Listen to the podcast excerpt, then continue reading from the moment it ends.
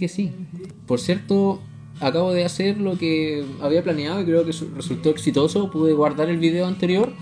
Eh, por lo tanto, después... Eh, hola, Anisa. ¿Qué tal? Un gusto. Eh, estoy leyendo poesía, sí, porque me gusta y porque no hay mucho que hacer. Me ayuda también para, la, para la adicción, para compartir música, lo que sea. y, el asunto es que estoy leyendo ya la parte final del libro Desolación, después viene Ternura, Desolación, Ternura. Y eso, este es el segundo bloque, parte final ya, eh, con el fin de terminar el libro Desolación. ¿Qué libro recomiendo? Mm, ¿Como algún género en específico?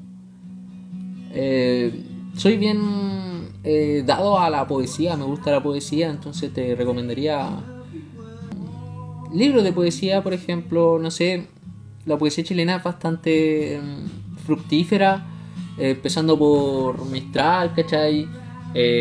obviamente está Neruda, que es bien reconocido, no tan querido. Eh, para variar, te recomendaría eh, Pablo de Roca. Su pareja también poetisa, Winnet de Roca. Eh, te recomendaría también poetas más nuevos, tal vez, como Enrique Lin. hay toda una generación ahí. El primer video de este lo hice leyendo a Rodrigo Lira, otro poeta también chileno. Raúl Zurita, Nicanor Parra. Creo que son los más sonados, pero no menos importantes. También hay poesía, hay una que me gusta mucho, poesía peruana, César Vallejo, un manjar. Y tal vez, para recomendación, y si a la gente le importa alguna vez, tengo un libro de poesía bien subterránea, que es eh, poesía Poemas ocultos, de Jessica Frondental.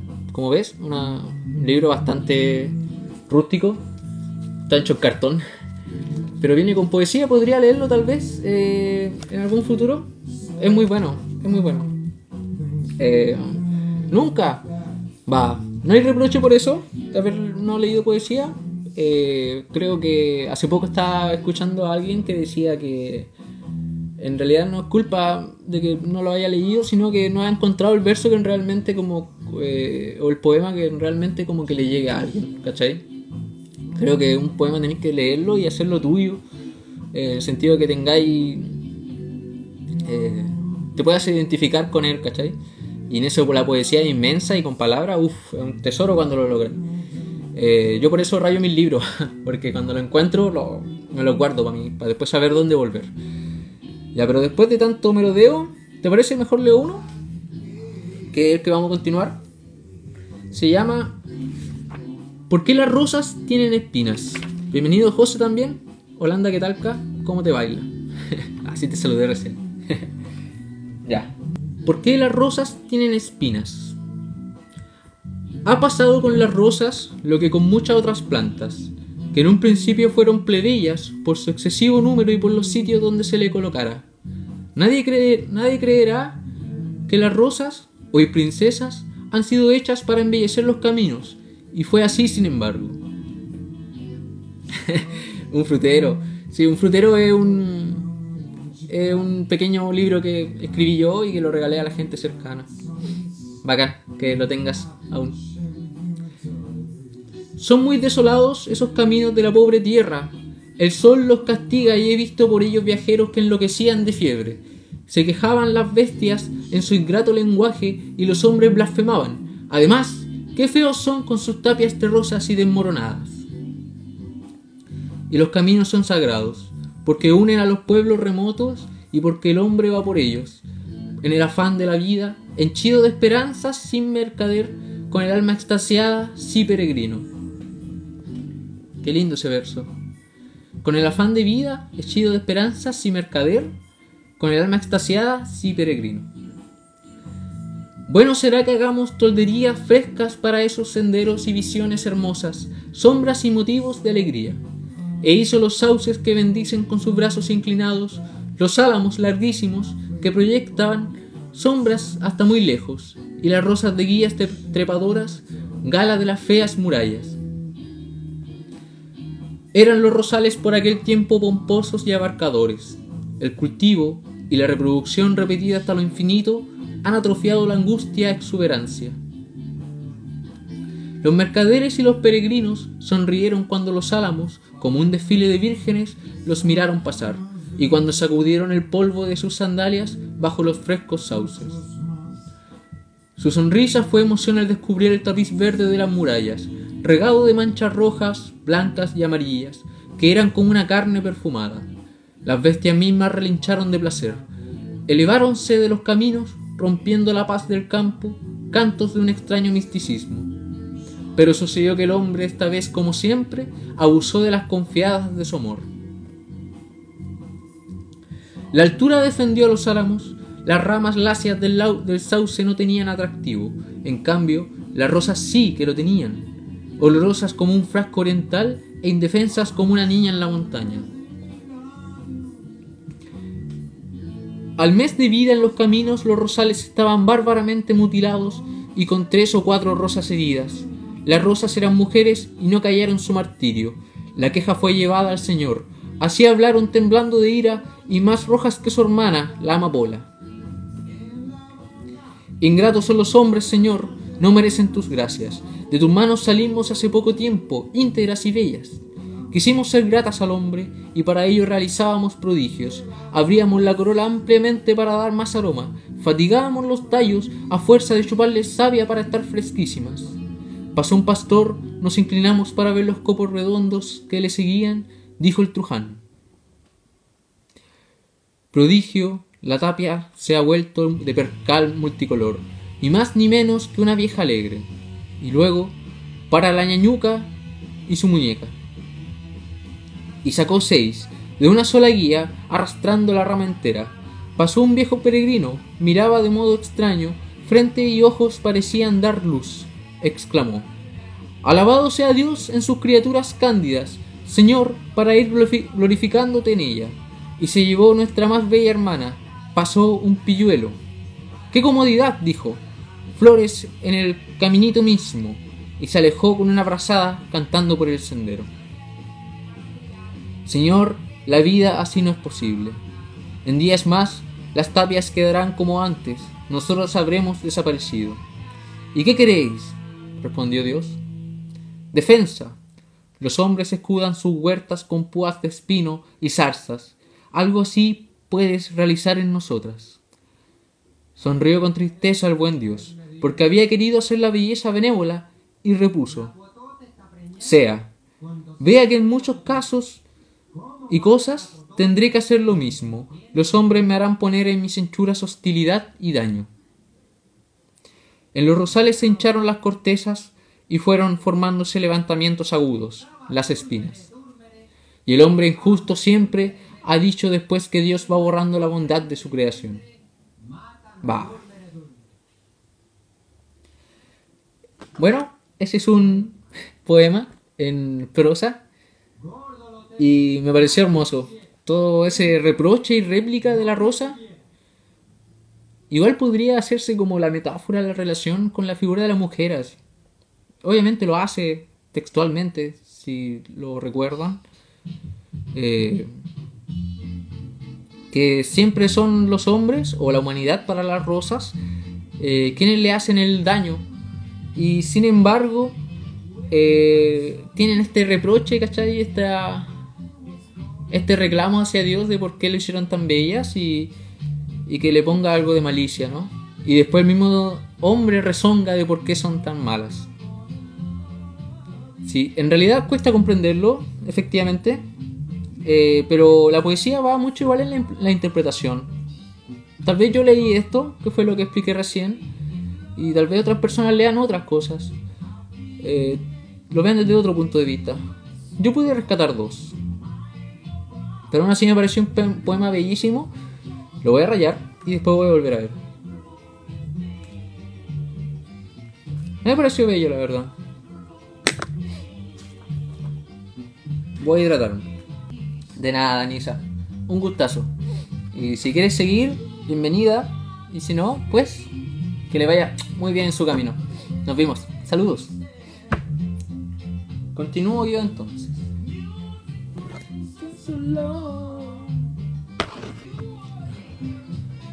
Working on that thing. La raíz del rosal.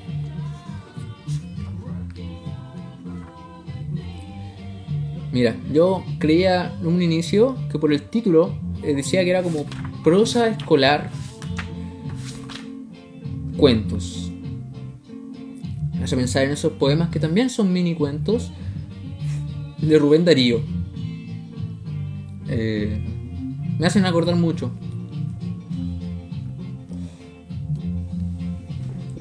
Y no tienen nada de escolar, la verdad. Tal vez escolar por el ejercicio de escribirlo para no sé, una narración yo creo que un cuento igual siempre va de una forma didáctica. Pero esto es poético.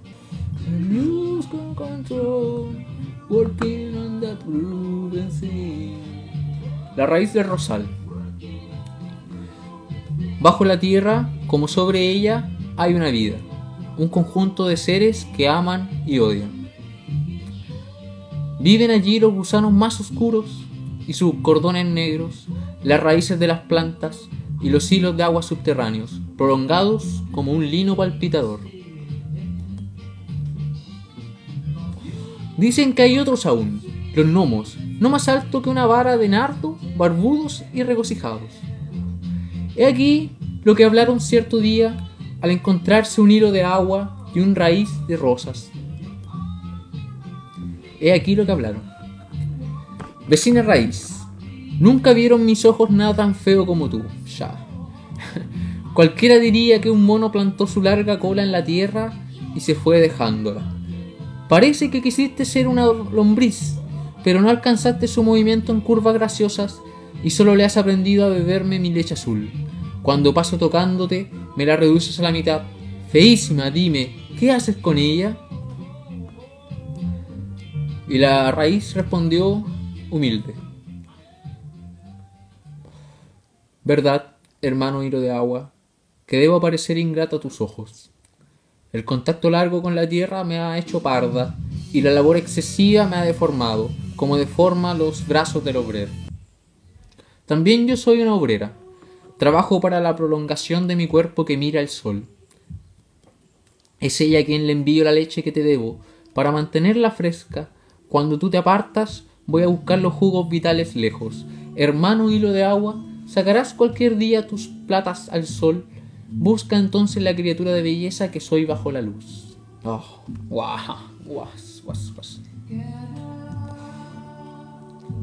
El hilo de agua, incrédulo pero prudente, cayó, resignado a la espera.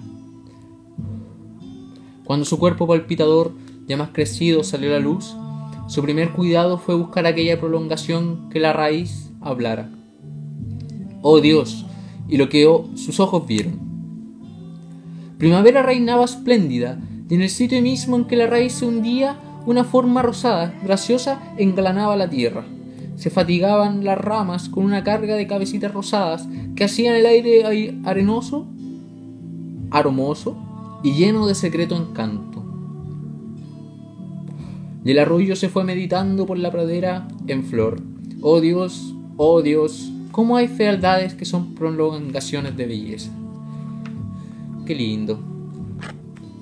Es un diálogo entre el agua y la raíz. El cardo. A don Rafael Díaz. Tampoco lo conozco. Una vez, un lirio de jardín, un jardín de rico, preguntaba a las demás flores por Cristo. Su dueño, Pasando, lo había nombrado al lavar su flor recién abierta. Una rosa de Sarán, de viva púrpura, contestó. No le conozco, tal vez sea un rústico, pues yo he visto a todos los príncipes. Tampoco lo he visto nunca, agregó un jazmín menudo y fragante, y ningún espíritu delicado deja de aspirar mis pequeñas flores. Tampoco yo, añadió la todavía camelia fría e impasible, Será un patán. Yo he estado en el pecho de los hombres y las mujeres hermosas. Replicó entonces el lirio. No se parecería si lo fuera. Y mi dueño me lo ha recordado al mirarme esta mañana. Entonces la violeta dijo, uno de nosotros hay que sin duda lo ha visto, es nuestro pobre hermano el cardo, Vive en la orilla del camino, conoce a cuántos pasan y a todos saluda con su cabeza cubierta de ceniza. Aunque humillado por el polvo, es dulce como que da una flor de mi matiz. Has dicho una verdad, contestó el lirio. Sin duda el cardo conoce a Cristo, pero te has equivocado al llamarlo nuestro. Tiene espinas, espinas y es feo, como un malhechor. Lo es también, pues se queda con la lana de los corderillos cuando pasan los rebaños. Pero dulcificando hipócritamente la voz, gritó, vuelto al camino, el lirio. Hermano Cardo, pobrecito hermano nuestro, el lirio te pregunta si conoces a Cristo. Y vino en el viento la voz cansada y como rota del cardo. Sí, ha pasado por este camino y le he tocado los vestidos. Yo, un triste cardo. ¿Y es verdad que se me parece? Solo un poco. Y cuando la luna te pone dolor, tú levantas demasiado la cabeza. Él la lleva algo inclinada, pero su manto salvo como tu copo, y eres harto feliz de parecértele. Nadie te comparará nunca con el cardo polvoroso. Di, cardo, ¿cómo son sus ojos? le preguntaron. El cardo, el cardo abrió otra planta, una flor azul. ¿Cómo es su pecho? El cardo abrió una flor roja. Así va su pecho, dijo. Es un color demasiado crudo, dijo el lirio. ¿Y qué lleva en las sierras por guirnalda cuando es la primavera? El cardo elevó sus espinas. Es una horrible guirnalda, dijo la camelia. Se le perdona a la rosa sus pequeñas espinas, pero esas son como las de un cactus, el irisado cactus de, de las laderas. ¿Llama a Cristo? prosiguió el lirio, turbado. ¿Cómo es su amor? preguntaron. Si ama a Cristo, dijo el cardo echando a volar las plumillas de su corola muerta hacia todos los vientos. Y a pesar de todo, dijo el lirio, querría conocerle. ¿Cómo podría ser hermano cardo? Para mirarlo pasar, para recibir su mirada, haceos cardo del camino, respondió, respondió este. Él va siempre por las sendas sin reposo. Al pasar me ha dicho, bendito seas tú porque floreces entre el polvo y alegras la mirada febril del caminante. Ni por tu perfume se tendrá en el jardín del rico, porque va odiando en el viento otro aroma, el aroma de las heridas de los hombres. Pero ni el liro al que llamaron su hermano, ni la rosa del sarán, que el corto niño por las colinas, ni la madre celda tensada, quisieron hacerse del camino y como los príncipes y las mujeres mundanas que rehusaron seguirte por las llanuras quemadas se quedaron sin conocer a Cristo. Linda la discusión, pero como que Cristo no me llama mucho la atención. Ay, queda tan poco. Quedan dos poemas y tengo unas ganas de hacer una necesidad especial, así que los dejo Ojalá que nadie entre en este espacio y si lo entra a la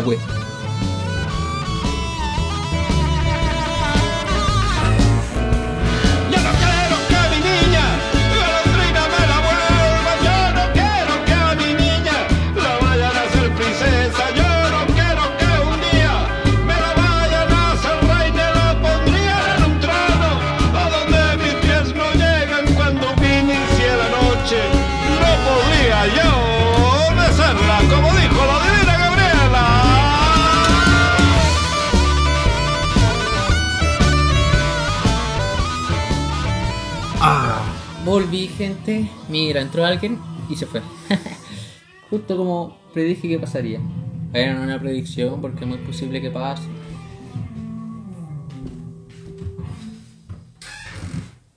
Tan posible que pasó.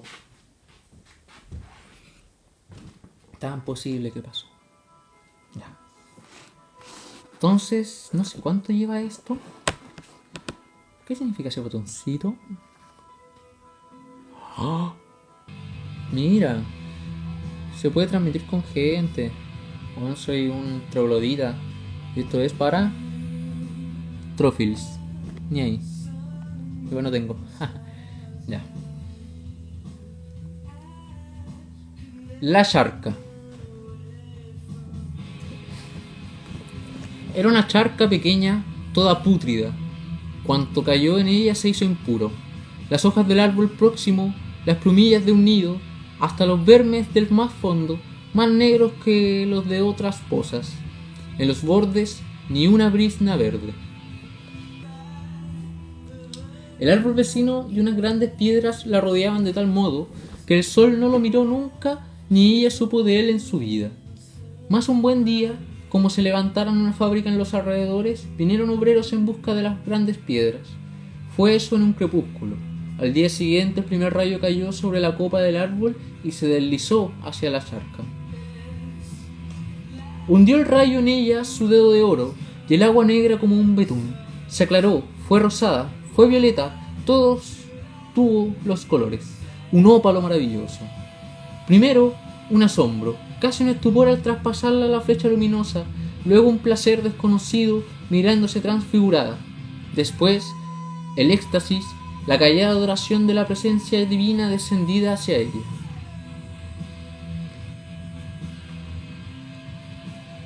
Los vermes del fondo se habían enloquecido en un principio por el trastorno de su morada. Ahora estaban quietos, perfectamente sumidos en la contemplación de la placa áurea que tenían por cielo. En la mañana, el mediodía, la, la tarde. El árbol vecino, el nido del árbol, sintieron el estremecimiento de aquel acto de redención que se realizaba junto a ellos. La fisonomía gloriosa de la charca se les antojaba una cosa insólita. Al descender el sol, vieron una cosa más insólita aún. La caricia cálida fue durante todo el día absorbiendo el agua impura insensiblemente. Con el último rayo subió la última gota. El hueco credoso quedó abierto, como la órbita de un gran ojo vaciado. Cuando el árbol y el pájaro vieron correr por el cielo una nube flexible y algodonosa, nunca hubieran creído que esa gala de aire fuera su camarada, la charca de vientre impuro. Para las demás charcas de aquí abajo, ¿No hay obreros providenciales que quiten las grandes piedras? Un poema sobre una labor y que no sé, no me encendió del todo. Pero ya que. Último poeta. Poema. Voto. Dios me perdone este libro amargo y los hombres que sienten la vida como dulzura me lo perdonen también. En estos cien poemas queda sangrando un pasado doloroso, en el cual la canción se ensangrentó para aliviarme. Lo dejo tras de mí como la abandonada sombría y por laderas más clementes subo hacia las, hacia las mesetas espirituales donde una ancha luz caerá, por fin, sobre mis días. Yo cantaré desde ellas las palabras de la esperanza, sin volver a mirar mi corazón. Cantaré como lo quiso un misericordioso para consolar a los hombres. A los 30 años, cuando escribí el decálogo del artista, dije este voto. Dios y la vida me dejen cumplirlo en los días que me quedan por los caminos. Gabriela Mistral.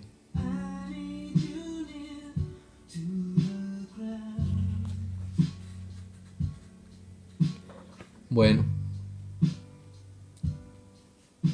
Me queda claro que toda su búsqueda poética es para consolar para para que su voz se mantenga por siempre básicamente.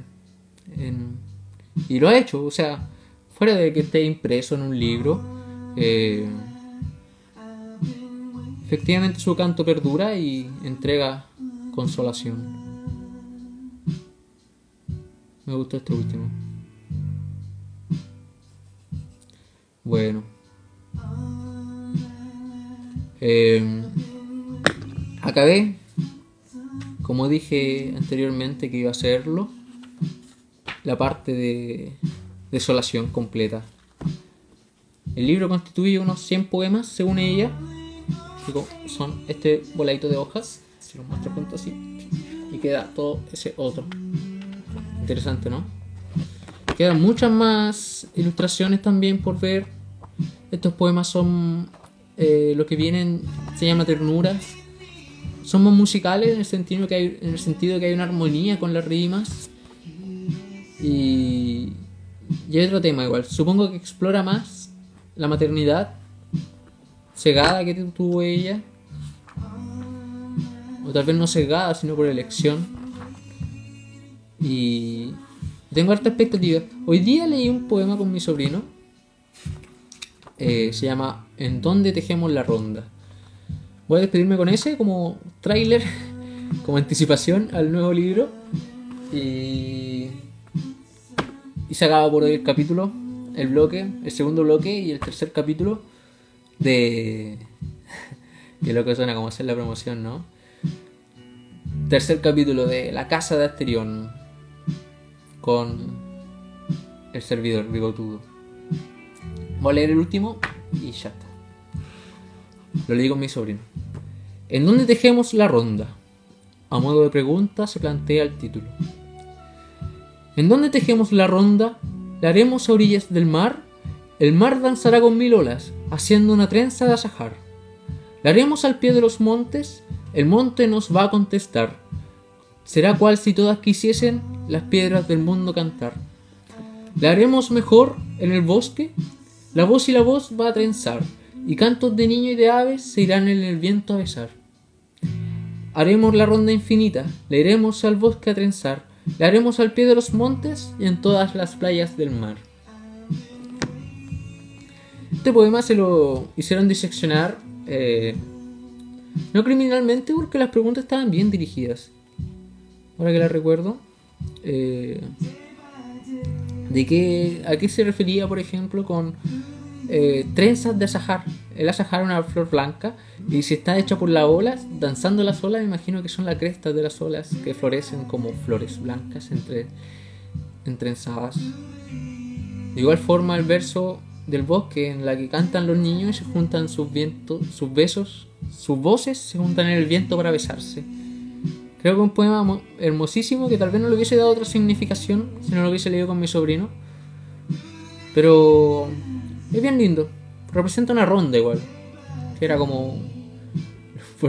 Como dije en el primer capítulo, o en el segundo, por lo que se le reconocía harto. Por las rondas musicales, mazapán, etc. Bueno, pues ahora sí, se da por terminado eh, este capítulo de hoy. Este bloque también. Dos bloques, piolita. Dije que quería hacerlo el fin de semana, pero me ocupé, como dije antes. Y. Y bueno, supongo que voy a retomar mañana martes, después el jueves y ya después otro día del fin de semana. Ahora tomé el lunes porque no tomé el fin de semana. Y bueno, pues eso. No hay nadie justamente ahora. Eh, me vale. Pero me gusta que haya terminado de leer el libro y el último poema. Mira qué triste, justo se, se conectó mi amigo Rodrogas. Eh, hola Rodrigo. He estado todos estos días, hermano. Eh, bueno, no todos los días, pero días en específico. Eh, eligiendo para leer poesía. Y hoy terminé con el libro Desolación de Gabriela Mistral. Mañana pretendo seguir con Ternura, que está acá mismo.